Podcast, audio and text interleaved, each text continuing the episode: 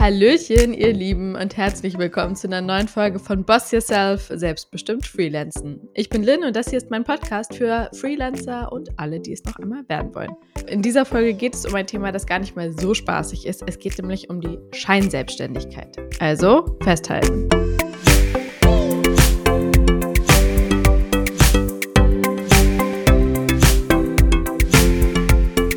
Bevor wir in das ernste Thema eintauchen, erstmal Hallo, ich bin zurück aus dem Urlaub. Ihr äh, habt gesehen, dass ich vor zwei Wochen keine Folge veröffentlicht habe, denn ich war im Urlaub und hatte es ja auch schon angekündigt, dass ich einfach mal kurz ein bisschen äh, klarkommen musste, weil ich sehr viele Projekte hatte, sehr viel vor dem Urlaub zu erledigen hatte und tatsächlich habe ich im Urlaub so richtig, richtig doll abgeschaltet. Also es ist mir gelungen. Ich weiß, dass viele Freelancer und Freelancerinnen sich damit schwer tun, so richtig abzuschalten. Und ich habe mich gut darauf vorbereitet.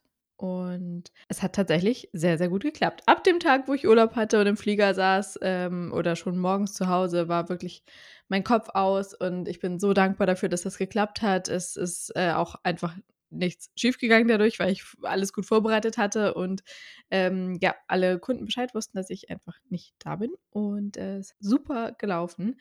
Wenn du auch irgendwie Urlaub planst und Bock hast, genauso abzuschalten und wirklich mal nichts zu tun, dann hör dir mal meine Folge richtig Urlaub machen an. Da habe ich nämlich darüber gesprochen, wie man das alles gut vorbereitet und äh, ja, sich den Raum schafft, dann wirklich auch mal frei frei machen zu können.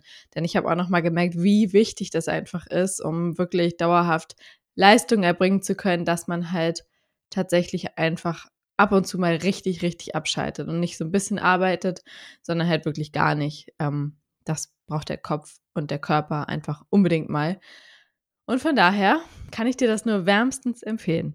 So, und bevor wir jetzt mit dem Thema Scheinselbstständigkeit loslegen, möchte ich dir noch den Sponsor der heutigen Folge vorstellen. Es ist, na, du ahnst es wahrscheinlich schon, es ist Coro. Coro ist ja, wie du vielleicht mittlerweile schon weißt, mein absoluter Lieblings-Online-Shop für haltbare Lebensmittel. Und die bringen wirklich andauernd neue, super, super leckere Sachen raus. Also gerade kommen jetzt so ein bisschen diese herbstlich-winterlichen Sachen, wo Zimt mit drin ist in vielen. Zum Beispiel gibt es Mandelmus mit Zimt und es schmeckt so, so, so lecker. Also ähm, ich kann dir wirklich nur raten, diesen Online-Shop mal gründlich zu durchführen, denn es gibt andere und neue Sachen. Also wenn du mal reinguckt hast, lohnt es sich wahrscheinlich jetzt schon wieder reinzuschauen, weil ich mir sicher bin, dass es schon wieder neue Produkte gibt. Und äh, dann gibt es natürlich auch Sachen, die es immer gibt. All-Time-Favorite von mir sind ja die Ananasringe und die Hafermilch, beziehungsweise der Haferdrink, finde ich grandios, benutze ich jeden Tag. Also, wenn du jetzt neugierig geworden bist, schau rein unter www.corodrogerie.de und wenn du dann deinen Warenkorb vollgepackt hast mit leckeren Sachen, dann gib den Code LIN ein, L-Y-N-N und dann sparst du 5%. Also, viel Spaß beim Shoppen, beim Futtern und jetzt beim Zuhören. Sodle. Jetzt packen wir das Thema Scheinselbstständigkeit mal an. Wenn es dir jetzt gerade schon kalt den Rücken runterläuft und du merkst, oh fuck, dieses Thema habe ich die ganze Zeit ignoriert und irgendwie hatte ich immer das Gefühl, ich könnte betroffen sein und äh, jetzt sehe ich es und realisiere es, dann äh, ja, solltest du schleunigst in die Pötte kommen. Falls es dir überhaupt nichts sagt, solltest du auch genau hinhören. Was ist überhaupt Scheinselbstständigkeit? Also viele Freiberufler bei denen habe ich das Gefühl, die haben noch nie irgendwas davon gehört. Denn es gibt auch einige, die äh, offensichtlich scheinselbstständig sind und das gar nicht wissen. Also das gar nicht mutwillig machen sozusagen, sondern das vielleicht einfach gar nicht drauf haben. Scheinselbstständigkeit bedeutet, dass du zwar offiziell selbstständig, also Freelancer oder Freelancerin bist, aber mit einem Unternehmen so ein Verhältnis hast, als wärest du da eigentlich fest angestellt also in der Realität gar nicht wirklich frei oder Freiberufler bist und dich auch nicht so verhältst, ähm, was deine Arbeit angeht. Und wie das genau aussieht, das schauen wir uns gleich an. Ähm, es gibt nämlich ein paar Faktoren, an denen du das genau festmachen kannst. Also, check mal als erstes deine Lage, wenn du dir jetzt gerade unsicher bist. Also, hast du bei deinen Arbeitgebern zunächst einmal mehrere verschiedene dabei. Das heißt mindestens zwei verschiedene, besser noch mehr. Denn das macht nicht nur Sinn, einfach aus dem Grund, dass man nicht so stark von einem Arbeitgeber oder Auftraggeber abhängig ist, sondern eben auch den Grund der Scheinselbstständigkeit, nämlich wenn 80 Prozent oder mehr deines Umsatzes von einem und demselben Auftraggeber kommen, dann bist du tatsächlich äh, schon mal scheinselbstständig. Also natürlich nicht, wenn das mal einen Monat so ist, das kann ja passieren, aber jetzt aufs Jahr gesehen oder auch über mehrere Jahre, sowas soll es ja geben, äh, hinweg, wenn da 80 Prozent oder mehr deines Umsatzes von einem und demselben Auftraggeber kommen, dann wird es schon mal eng für dich. Wenn dieser Auftraggeber dir dann auch noch zum Beispiel Arbeitszeiten vorgibt und auch einen Arbeitsort vorgibt, also sagt, du musst von 8 bis 18 Uhr hier in diesem Büro sein oder 8 bis 17 Uhr, wie auch immer. Das ist auch nicht so ganz, wie es sein sollte als Freiberufler. Außerdem kannst du mal checken, hast du da Urlaubsanspruch, beziehungsweise musst du diesen Arbeitgeber, Auftraggeber nach Urlaub fragen. Also musst du mit dem abklären, wann du nicht da bist oder überhaupt deine ganze Verfügbarkeit mit dem abklären. Sollte eigentlich auch nicht der Fall sein. Bist du da fest in irgendwelche Prozesse integriert, sodass du eigentlich nicht frei bist, sondern deine Aufgaben so relevant sind, dass sie dir praktisch die Verantwortung geben, wie einem Festangestellten oder einer Festangestellten. Das alles sind so Anzeichen, wenn die alle zusammenkommen, okay, dann ist es sowieso klar. Aber das sind alles Punkte, die bei der Scheinselbstständigkeit wirklich sehr charakteristisch sind.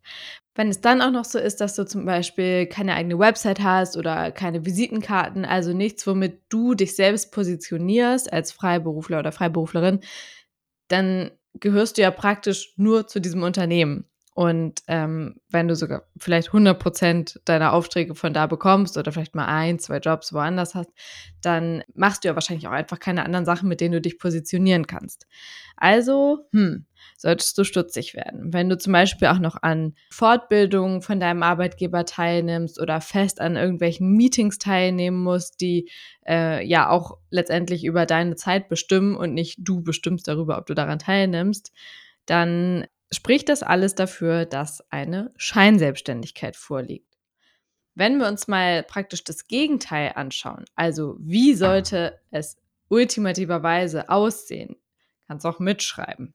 Also, du darfst als Freelancer selbst entscheiden, wann und wo du arbeitest. Heißt natürlich nicht, dass du sagst, okay, ähm, ich habe jetzt heute doch keinen Bock, früh zu kommen. Ich arbeite heute Nacht. Natürlich muss das abgesprochen sein mit deinem Auftraggeber und natürlich kommen da auch mal feste Arbeitszeiten zustande. Aber im Großen und Ganzen kannst du als Freelancer selber bestimmen, zu welchen äh, Zeiten du von wo arbeitest, auch wann du Urlaub machst. Also wann du dementsprechend nicht verfügbar bist. Ähm, du hast mehrere Auftraggeber als Freelancer, mindestens zwei, besser noch mehr und hast unterschiedliche Projekte, also Aufgaben, die du voneinander trennen kannst, die eingeteilt sind in einzelne Kategorien, einzelne Projekte für unterschiedliche Kunden. Also zum Beispiel hast du einen Kunden, für den du ein E-Book designst, für einen anderen Kunden designst du Flyer und für einen dritten Kunden ähm, schreibst du einen Guide, wie man Visitenkarten designt oder seine eigene PowerPoint-Präsentation designt. So sind drei unterschiedliche Sachen, die natürlich alle auf deine Skills zurückzuführen sind, wenn du jetzt im Grafikbereich zum Beispiel arbeitest, aber trotzdem unterschiedliche Kunden, unterschiedliche Projekte. So. Äh, außerdem sollte es so sein, dass du eigene Arbeitsräume nutzt, also ein eigenes Büro hast oder ein Coworking Space. Du kannst dich natürlich auch, wenn dein Auftraggeber das anbietet, damit reinsetzen in das Büro, wenn das zum Beispiel auch notwendig ist einfach. Sollte aber abgeklärt sein und nicht so sein, dass du wirklich jeden Tag in ein Büro kommst, wo du wie ein Festangestellter oder eine Festangestellte täglich hinkommst und das dein quasi Hauptarbeitsort ist. Außerdem solltest du einen eigenen Auftritt haben, also dich über dich selbst sozusagen definieren. Nicht nur über eine Firma, also nicht ich arbeite bei der Firma ähm, XY und definiere mich als Freelancer dieser Firma, was ja schon mal an sich irgendwie äh, ja, ein bisschen widersprüchlich klingt, sollte man schon stutzig werden, sondern du definierst dich über deine eigenen Leistungen, dein eigenes Können, vermarktest das auch selber, üblichsterweise natürlich über eine Website, ähm, über andere Marketing-Tools, Bücher, Podcast, whatever. Äh, auf jeden Fall steht deine Leistung für sich und ist nicht zwangsläufig in Verbindung mit einem Unternehmen. Außerdem, was natürlich dann noch der in Anführungsstrichen gefährlichere Teil ist oder der unsicherere Teil ist natürlich, dass du auch das Risiko für deine Arbeit selbst trägst. Das heißt, du hast ja deine eigenen Versicherungen dafür. Wenn du irgendwo was kaputt machst, bist du nicht über den Arbeitgeber versichert, sondern eben über deine eigene Versicherung. So, und wenn du dir bei all diesen Sachen unsicher bist oder dann jetzt plötzlich das Gefühl bekommst, ah Mist, ich habe das Gefühl, da ist was im Busch, ähm, dann solltest du dringend mal mit deinem Auftraggeber darüber sprechen, denn das ist vor allem im Interesse deines Auftraggebers und natürlich in deinem eigenen, dass du nicht scheinselbstständig bist, denn das kann tatsächlich relativ üble Folgen haben. Also klar, ich würde diese Folge nicht machen, wenn das irgendwie überhaupt keine Sache wäre und es total egal wäre, was man macht eigentlich, sondern äh, es kann tatsächlich ziemlich ernst werden. Also wenn das geprüft wird, das Ganze, ob bei dir eine Scheinselbstständigkeit vorliegt oder nicht, dann heißt das Statusfeststellungsverfahren. Und tatsächlich gibt es einige Institutionen oder einige Parteien, die dafür sorgen können, dass so ein Verfahren angestoßen wird. Also es kannst du selber sein, aber es kann eben auch vom Auftraggeber angestoßen werden. Aber ja, wahrscheinlich hast du es schon im Kopf, das Finanzamt kann das anstoßen, die Deutsche Rentenversicherungsanstalt, die Finanzkontrolle für Schwarzarbeit der Hauptzollämter kann das auch anstoßen tatsächlich und auch deine Krankenversicherung. Denn all diese Institutionen haben ja irgendwie einen Blick darauf, was bezahlst du wo, von wem kommen deine Aufträge, wie viel nimmst du ein, äh, beziehungsweise wie viel führst du eben beispielsweise an die Krankenversicherung ab. Und äh, ja, so kann es eben passieren, dass eine dieser Institutionen irgendwann mal Wind bekommt oder möglicherweise auch wer anders dich verpfeift. Man weiß es ja nicht. Man hat nicht immer nur Freunde. Gibt auch Leute, die es nicht gut mit einem meinen und das irgendwo dann zur Sprache bringen. Das heißt, wenn man das jahrelang so macht, hat man schon ein gutes Risiko, dass man damit irgendwann auf die Fresse fällt. Ja, die Prüfung selbst wird dann von der Deutschen Rentenversicherungsanstalt durchgeführt. Ist natürlich ziemlich nerviger ähm, Papierkram zum einen. Zum anderen musst du aber auch möglicherweise natürlich für Anwaltskosten aufkommen, wenn es dann darum geht, zu beweisen, dass es nicht so ist oder da irgendwie gerne wieder rauskommen möchtest.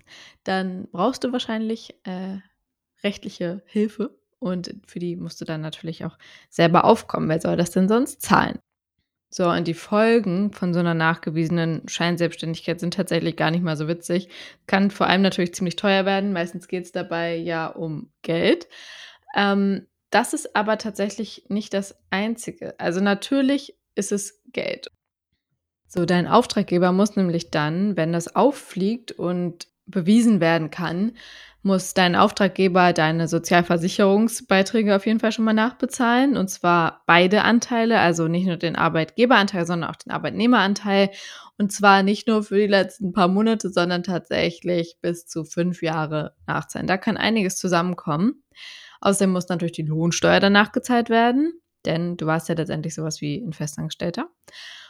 Und es kann, wenn es wirklich scheiße läuft, auch weitere rechtliche Folgen haben. Also beispielsweise kann man als Auftraggeber angeklagt werden wegen Steuerhinterziehung, was nicht so schön ist.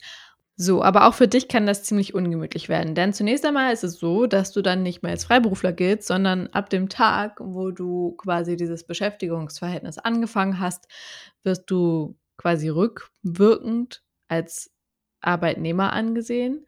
Und das heißt, dass du dann mindestens für die letzten drei Monate deine Sozialversicherungsbeiträge nachzahlen musst, aber auch Lohnsteuer und Umsatzsteuer müssen nachgezahlt werden und zwar ähm, auch von dir. Das ist dann nicht nur Sache deines Arbeitgebers oder Auftraggebers und das ist natürlich alles andere als gemütlich. Wahrscheinlich wird es dann auch nicht mehr so eine schöne Zusammenarbeit mit dem Auftraggeber, wenn dieser Konflikt da irgendwie drin steht. Das heißt, es ist auf jeden Fall im, im Interesse beider, dass man da versucht, das auf keinen Fall so werden zu lassen. Und das heißt, was kannst du machen? Zum einen dafür sorgen, dass du informiert bist. Denn es bringt dir nichts, wenn du später zum Finanzamt sagst, äh, okay, wusste ich nicht, sorry. Dann ruf lieber da vorher an, wenn du nämlich anfängst mit deiner Freiberuflichkeit und äh, frag nach, wie sieht das genau aus? Wel oder frag deinen Steuerberater, musst dir nicht direkt beim Finanzamt anrufen, kannst du aber, dir mal eine Info-Hotline. Auf jeden Fall versuch dich schon vorher so genau wie möglich zu informieren. Das hilft dir ja auch selber, eben gar nicht erst in diese Unsicherheit reinzugeraten, sondern immer zu wissen, was Sache ist. Und du hast ja jetzt einige Faktoren gehört, bei denen du schon mal hellhörig werden solltest. Und von daher, wenn du jetzt schon in der Situation bist, dann solltest du ähm, schnell was daran ändern. Und wenn du, ich hoffe einfach, dass keiner von euch jetzt wirklich in dieser Situation ist, wenn das gerade hört. Äh, aber um das eben auch in Zukunft zu vermeiden und von Anfang an zu wissen, was Sache ist, äh, bestenfalls vorher klären. Mhm. wenn du mit deinen Auftraggebern einen Vertrag abschließt, dann solltest du den auch genau prüfen und eben gucken, ob da gewisse Sachen drinstehen, die ich jetzt genannt habe, wie zum Beispiel Urlaubsanspruch oder ähm, Arbeitsort, Arbeitszeiten etc. Und wenn du dir unsicher bist, dann solltest du auf jeden Fall, naja, zum einen eben mit Steuerberater oder Finanzamt sprechen, zum anderen aber auch wirklich mit deinem Auftraggeber in den Dialog gehen, denn wie gesagt, haben beide Seiten nichts davon, Scheinselbstständigkeit zu verursachen. Und dementsprechend solltest du wirklich, wirklich nicht das Thema ignorieren, auch wenn es natürlich für eine Weile gut geht und man sich denkt, ja, passt ja, ist bequem, ich habe hier quasi eine Festanstellung, aber verdient vielleicht ein bisschen mehr, als ich als Festangestellter verdienen würde. Und äh, ja, ist ja gemütlich. Hm, nee, Pustekuchen geht halt nicht so. Das hat ja auch einfach den Grund, dass man, wenn man offiziell zum Beispiel ein Gewerbe angemeldet hat, aber eigentlich wie ein Festangestellter arbeitet, also eben scheinselbstständig ist, dann hat man ja weder die Vorteile oder die ähm, äh, Aspekte eines Arbeitnehmers, wie zum Beispiel festen Urlaubsanspruch oder ähm, eben die Sozialversicherung, noch hat man wirklich alle Freiheiten eines Freelancers. Also man ist irgendwo dazwischen und das bringt ja letztendlich keinem was. Ja, also ich hoffe, dass es dir einen kleinen Kick gegeben hat, mal zu gucken. Check mal deine Konstellation, informier dich, besprich das und ähm, im Zweifelsfall musst du dir vielleicht noch ein, zwei Kunden dazu suchen und ein paar Formalitäten ändern mit deinem jetzigen Auftraggeber. Ja, also, meine Lieben, ich hoffe, dass, wie gesagt, keiner von euch sich in der Scheinselbstständigkeit befindet und äh, wenn doch, dann jetzt rechtzeitig aufgewacht ist und das auch alles noch rechtzeitig ändern kann. So, das war's mit dem Thema Scheinselbstständigkeit für heute. Ansonsten sage ich bis zum nächsten Mal. Bis dahin, eure Lynn.